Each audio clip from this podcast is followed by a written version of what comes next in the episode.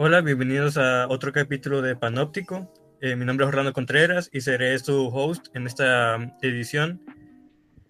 Eh, conmigo me acompaña Diana Brizuela, que es miembro del CAP, y nuestra invitada especial es Loida Martínez, periodista de, facto.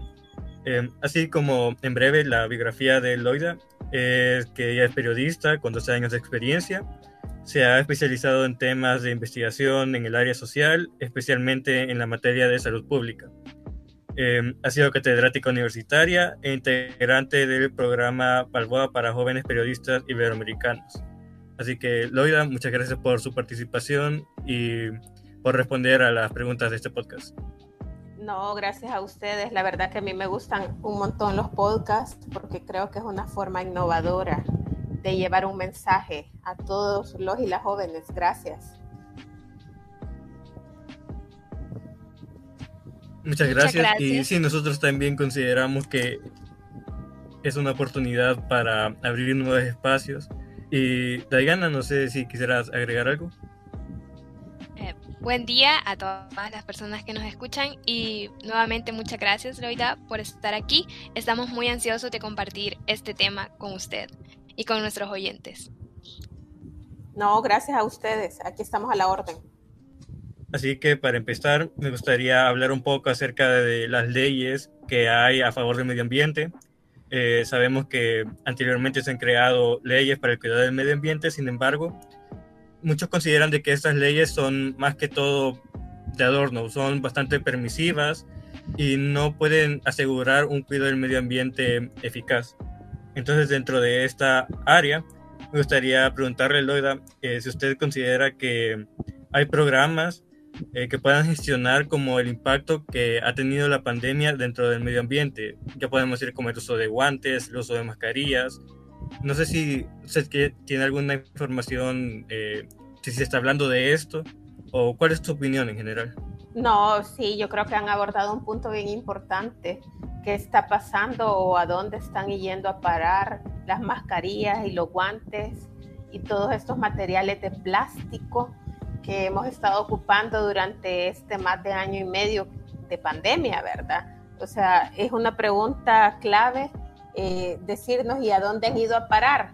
Fíjate que sin ser, eh, la verdad que no he profundizado, sin embargo, antes de la pandemia, eh, en el 2019 yo tuve la oportunidad de estar en el delta de la zona de Lempa.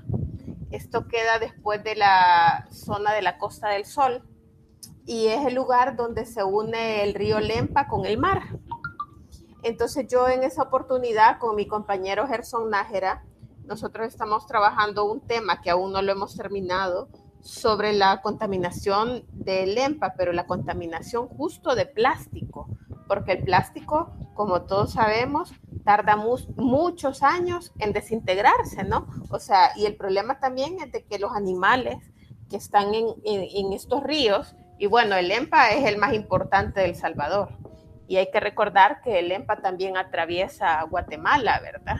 Y, una, un pedacito de Honduras, o sea, es, e, es el río que une a los tres países, ¿no? que, con Guatemala y Honduras nos unen un montón de cosas, entonces el río Lempa es, es uno de ellos. En esa ocasión, con mi compañero Gerson Nájera, pudimos observar todo lo que va a caer a Lempa. O sea, todo lo que viene arrastrando, porque hay que acordarse que Lempa tiene, tiene una trayectoria bastante larga. Entonces, en esa ocasión nosotros pudimos documentar de que van a caer botellas de plástico, eh, botes de vitaminas, o sea, todos estos materiales que, que, a diario ocupamos, porque hay que decirlo, somos una sociedad que ocupa mucho plástico. O sea, aquí los botes de medicina están hechos de plástico, los botes de tintes están hechos de plástico. No solo son las bolsas como se podría llegar a pensar, ¿verdad? O sea, estamos, estamos en un mundo de plástico donde no tenemos cultura de reciclaje y, entonces no sería difícil eh, decir que pues sí, que los guantes y las mascarillas también están yendo a caer al EMPA y también al mar, pues, o sea, al Pacífico salvadoreño. Y esto es bien lamentable porque quizás en este primer momento no haya evidencia o yo no conozco que haya un estudio detallado que nos diga el impacto que puede generar. Pero hablando con, un poco con biólogos y con habitantes de la zona, ellos contaban, ¿verdad? Que por ejemplo las tortugas a veces se comen las bolsas plásticas y fallecen. También pueden haber peces que pueden fallecer, ya sea también por los residuos que traen estos, estos botes, ¿no? Porque también se ha evidenciado que, que, pueden tener residuos inclusive hasta de agrotóxicos, porque también estas son las botellas que van a parar al, al EMPA. Entonces sí, yo creo que habría que empezar hacer como conciencia de a dónde está yendo a parar toda esta basura, ¿verdad? De, de, que nos ha dejado también la pandemia. Pero continuando, tiene razón. por mi parte, nunca he escuchado que se tenga un método para poder, de lo que se hace con e, todos estos desechos después de que son botados en los hospitales, en las farmacias y más porque por esto de la enfermedad, ¿verdad? De la pandemia y que es altamente contagiosa, diariamente se botan miles y miles de cosas que pues sí, no sabemos a dónde van a parar. Otro tema que nos gustaría poder abordar son todo, todo lo que está realizando el Ministerio de Obras Públicas, Loida, porque por lo menos nosotros que hemos tenido esta supervisión de lo que está pasando en los últimos meses, hemos visto un incremento en todas las actividades realizadas por este gobierno a nivel de ampliaciones de calles, deforestación. En su opinión, ¿qué consecuencias cree que pueden tener todas estas obras que está realizando el Ministerio de Obras Públicas? Fíjate que eh, no solo el Ministerio de Obras Públicas, yo creo que también aquí la incidencia principal recae sobre el Ministerio de Medio Ambiente, que es la institución encargada de dar los permisos de los estudios de impacto ambiental. Yo creo que es bien necesario eh, aclarar que cada vez que, por ejemplo, hay una construcción grande como un centro comercial eh, enorme, ¿verdad? O una residencial, eh, es necesario tener un permiso que diga que no va a resultar dañada eh, todo el ecosistema que está alrededor de este lugar. El problema, y, y, esta situación la conoce mucho mejor la periodista Carolina Amaya, que ella es especialista en temas de medio ambiente y que le ha seguido muy bien la pista a, todo este tema ambiental, ella me hablaba y ella me decía que el problema es de que a partir del gobierno anterior, o sea, no solo ha sido este, también fue el gobierno anterior, como que se abrió la puerta para, para otorgar muchos permisos para construcciones que no precisamente respetaban eh, el impacto ambiental en los ecosistemas. Entonces, cuando vos tenés, eh, por ejemplo, les voy a poner un ejemplo, yo creo que nos pueden entender mejor eh, usando ejemplos. Eh, en Santo Tomás hay una residencial muy lujosa, que la residencial, yo creo que, que dicen los habitantes de Santo Tomás, que es un municipio que queda en la zona sur de San Salvador, que desde que esa residencial la construyeron y empezaron a habitar ahí varias personas, a ellos no les cae el servicio de agua toda la mañana. Entonces, el periodismo aún no lo ha documentado, pero las personas en las comunidades conocen su realidad. Entonces, es bastante curioso que después de que construyeron una colonia muy bonita, la gente de los alrededores se quede sin agua. El periódico El Faro ya lo ha documentado mucho en años anteriores con el campo de golf que está en la zona de la libertad, El Encanto. El Encanto es una zona de golf de lujo muy bonita. Ahí eh, se observa, cuando uno va para la playa, uno ve el encanto. Pero ¿qué pasó?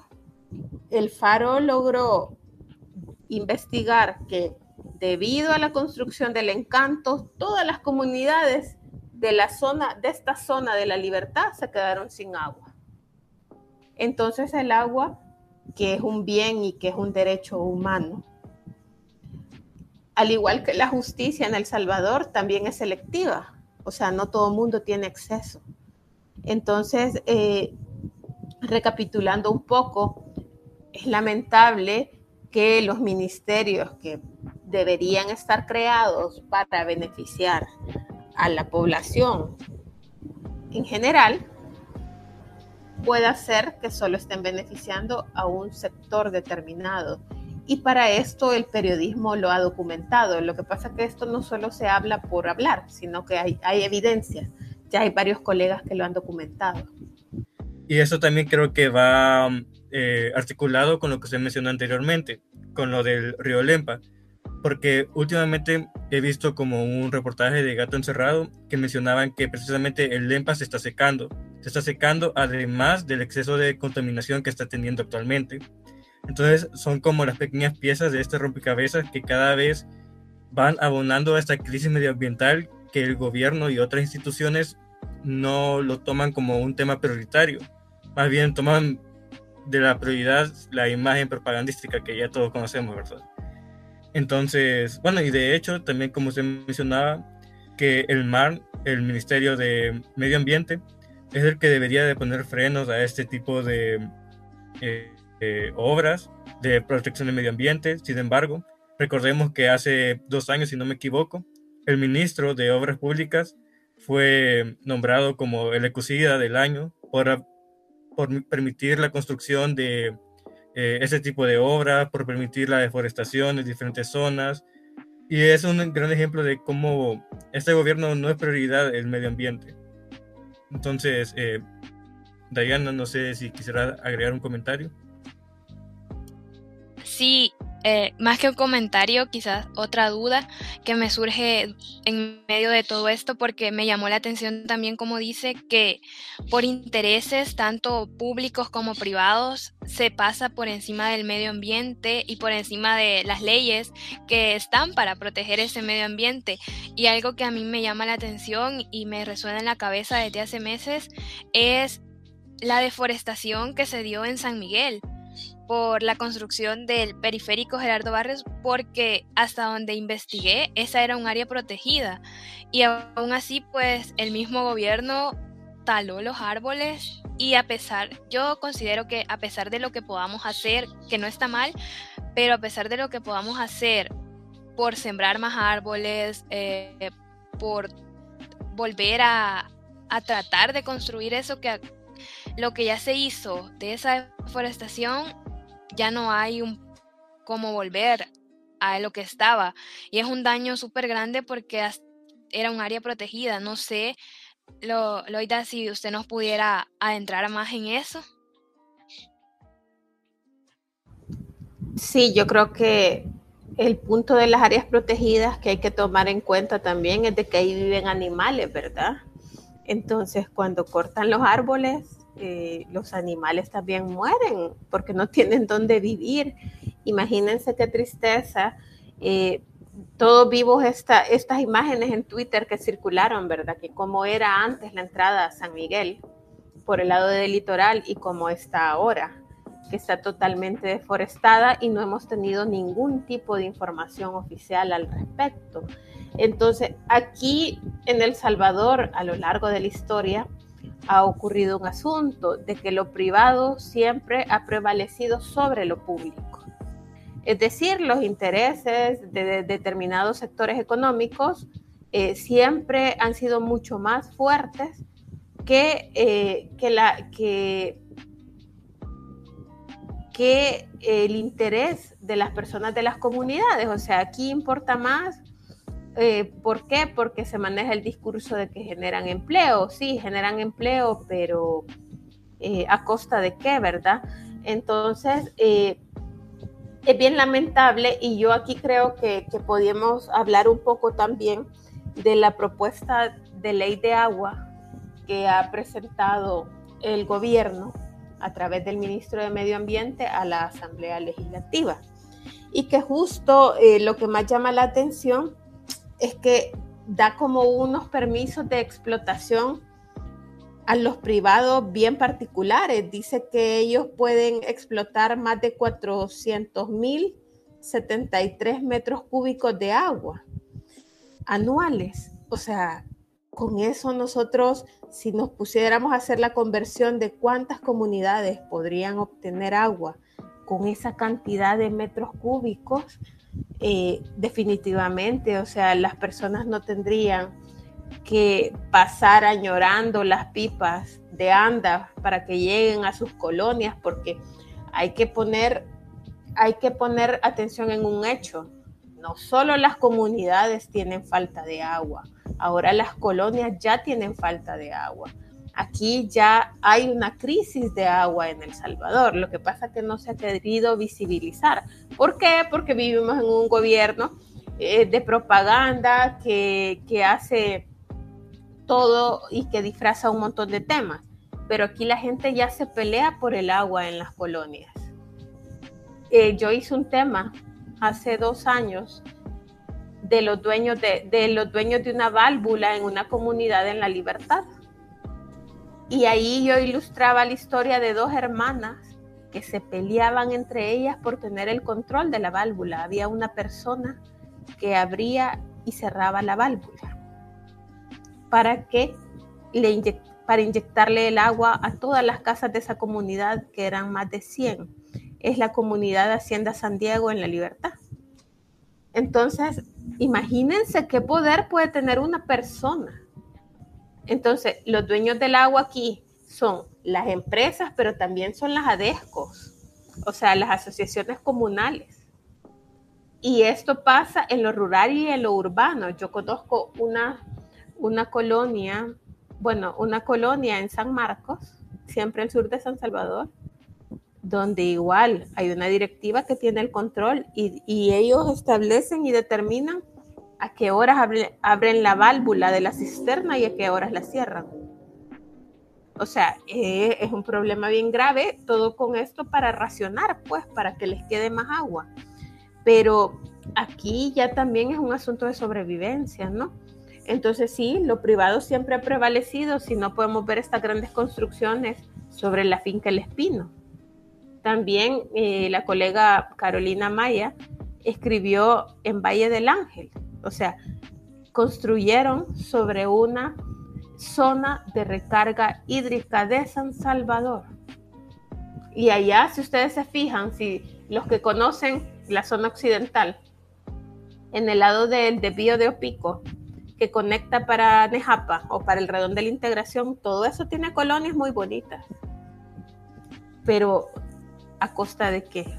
O sea, cemento, eh, el agua es sacrificada por el cemento bonito, pero al final va a terminar afectando a todos porque no va a haber agua. Como usted mencionó, bueno, usted mencionó varias cosas importantes en ese momento. Eh, por ejemplo, temas sobre la ley del agua, quién tiene el control del agua, el papel que juega la empresa privada en este tema. Eh, y también, eh, justo lo que acaba de mencionar también, sobre el Valle del Ángel, que es un tema que ha dado mucho de qué hablar y de no ser por las organizaciones de la sociedad civil interesadas en este tema, eh, prácticamente no se hablaría. Y vale la pena resaltar, considero, la campaña que estas organizaciones están haciendo acerca de la constructora, de la familia dueñas, de los proyectos urbanísticos que en realidad eh, prácticamente ponen en, en, juego el ecosistema de El Salvador. Yo creo que es el sistema en general el que hace que la gente esté preocupada por otras cosas que son básicas y que tal vez pueda dejar de, de, lado cosas que también le afectan, pero como por ir resolviendo el día a día. Imagínate una mamá soltera con dos niños, va a estar preocupada por la leche. O sea, y quizás sí le afecta que no haya agua, pero también está preocupada por la delincuencia, porque no le hagan nada, porque no, los pandilleros no se lleven a sus hijos, por, por la violencia. Entonces yo creo que todo el sistema ha estado diseñado como para que temas para que no se haga conciencia en temas de medio ambiente. Pero yo rescataría algo. Fíjate que las nuevas generaciones tienen más conciencia. Yo tengo una sobrina de cuatro años que Fiorella sabe que no debe de tirar la basura. Eh, cuando ella va en un carro, ella sabe que no tiene que tirar la basura. Y también jóvenes como ustedes, eh, estudiantes universitarios, que ya tienen una conciencia clara y saben, por ejemplo, que saben que es importante reciclar, saben que es importante y que también se involucran con la sociedad civil para hacer diferentes campañas, ya sea de medio ambiente o de otras causas. Entonces yo creo que no todo está perdido, pero sí el sistema como que ha venido creando condiciones para que la gente esté preocupada por otras cosas de subsistencia. O sea, ahorita yo te aseguro que cuando estamos grabando este podcast, o sea, en la Asamblea Legislativa se está endeudando más este país. Y es una deuda que, estamos, que vamos a cargar todos nosotros. O sea, nosotros no tenemos ni siquiera garantías que vamos a tener pensión en este ambiente de incertidumbre. Entonces yo creo que es bien delicado y yo creo que sí, es momento de como que la, yo aquí sí me gustaría también eh, apuntar, yo creo que las organizaciones de la sociedad civil tienen un papel fundamental en este momento y que no se tienen que dejar opacar por el discurso oficialista que las hace ver de menos, porque eso está pasando desde el oficialismo nosotros tenemos un discurso de que, de que todas las voces críticas son calificadas como opositoras. Y no precisamente es eso, o sea, la oposición es un concepto que está bien clarito. Y la sociedad civil no entra en ello, los periodistas tampoco entramos en ello. Entonces yo creo que sí es un buen momento para que la gente eh, hable para que la gente diga qué es lo que piensa, para que las personas critiquen las decisiones. Si es un derecho, la libertad de expresión es un derecho que todos tenemos que, que, ejecutar, todos, sin ninguna restricción.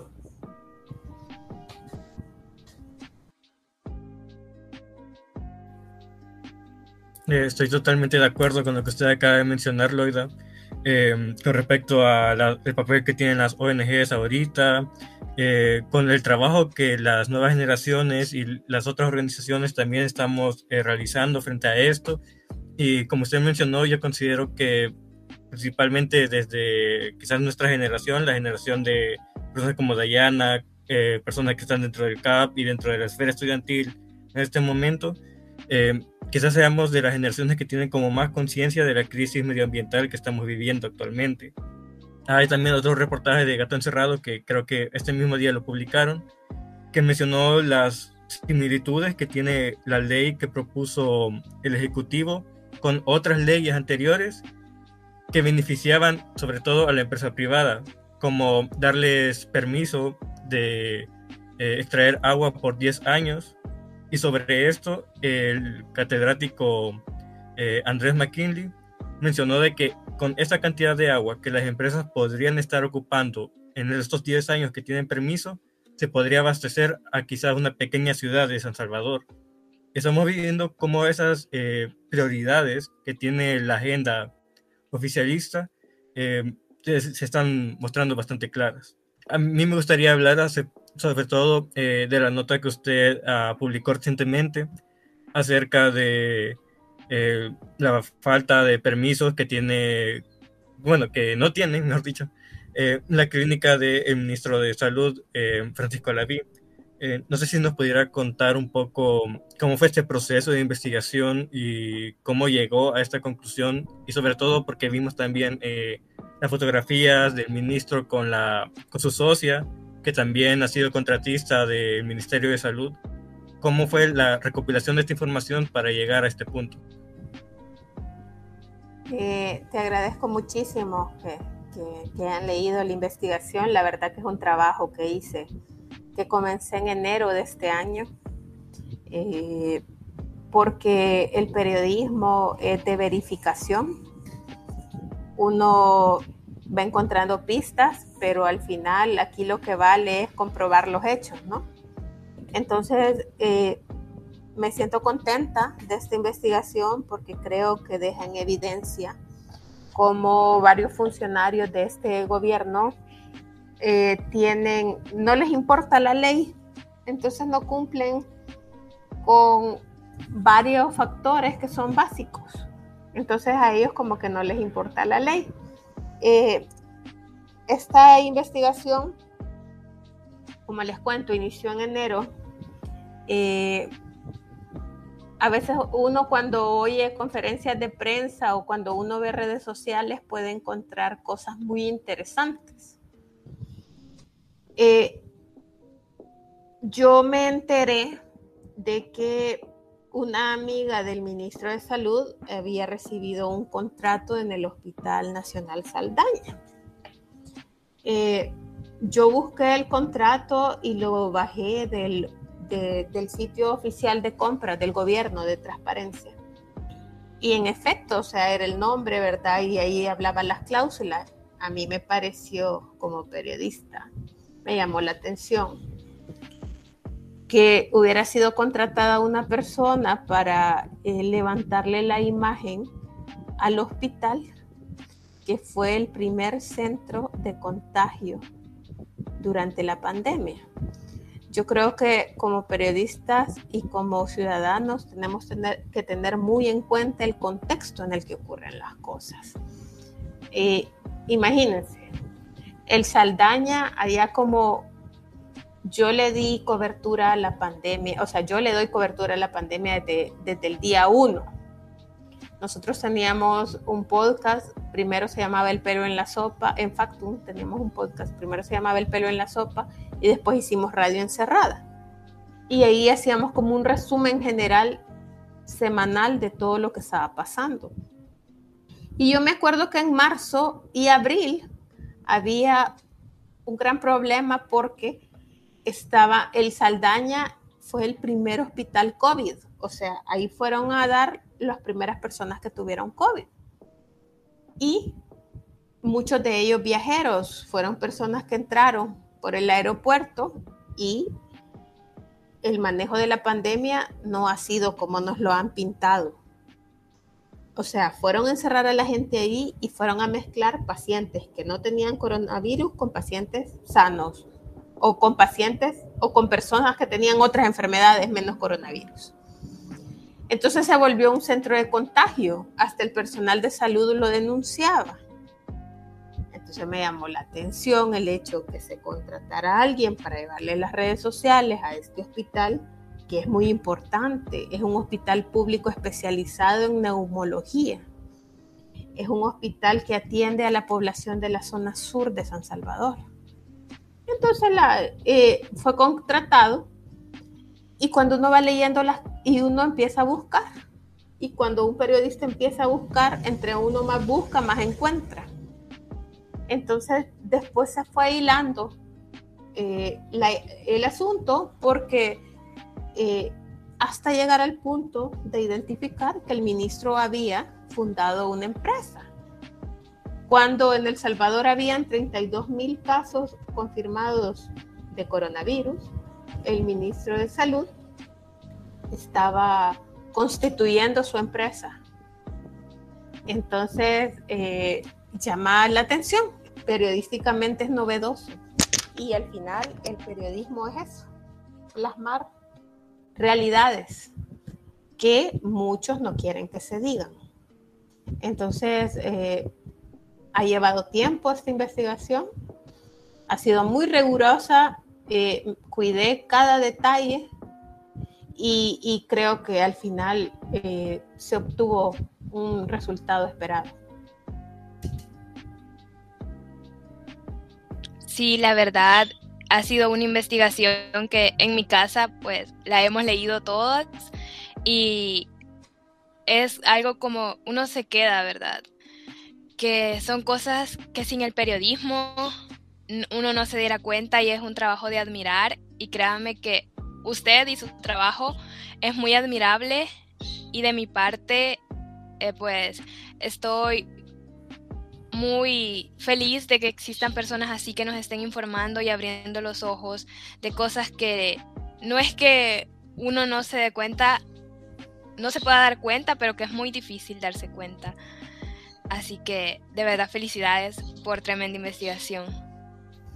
No, muchas gracias y mi mensaje es de que seamos críticos, que pensemos, que pensemos, que cuestionemos siempre y que no tengamos miedo de decir lo que pensamos, porque se está creando un ambiente de, que la gente le da miedo expresar lo que piensa en redes sociales por diversas amenazas, eh, inclusive persecuciones. Hay muchos activistas de derechos humanos y, y, periodistas que están siendo perseguidos o vigilados por, por hacer su trabajo. Entonces yo sí, de verdad, mi mensaje es de que seamos valientes en estos tiempos y que no, no, y que sigamos todos diciendo lo que pensamos, por supuesto, con criterio, con respeto y con argumento.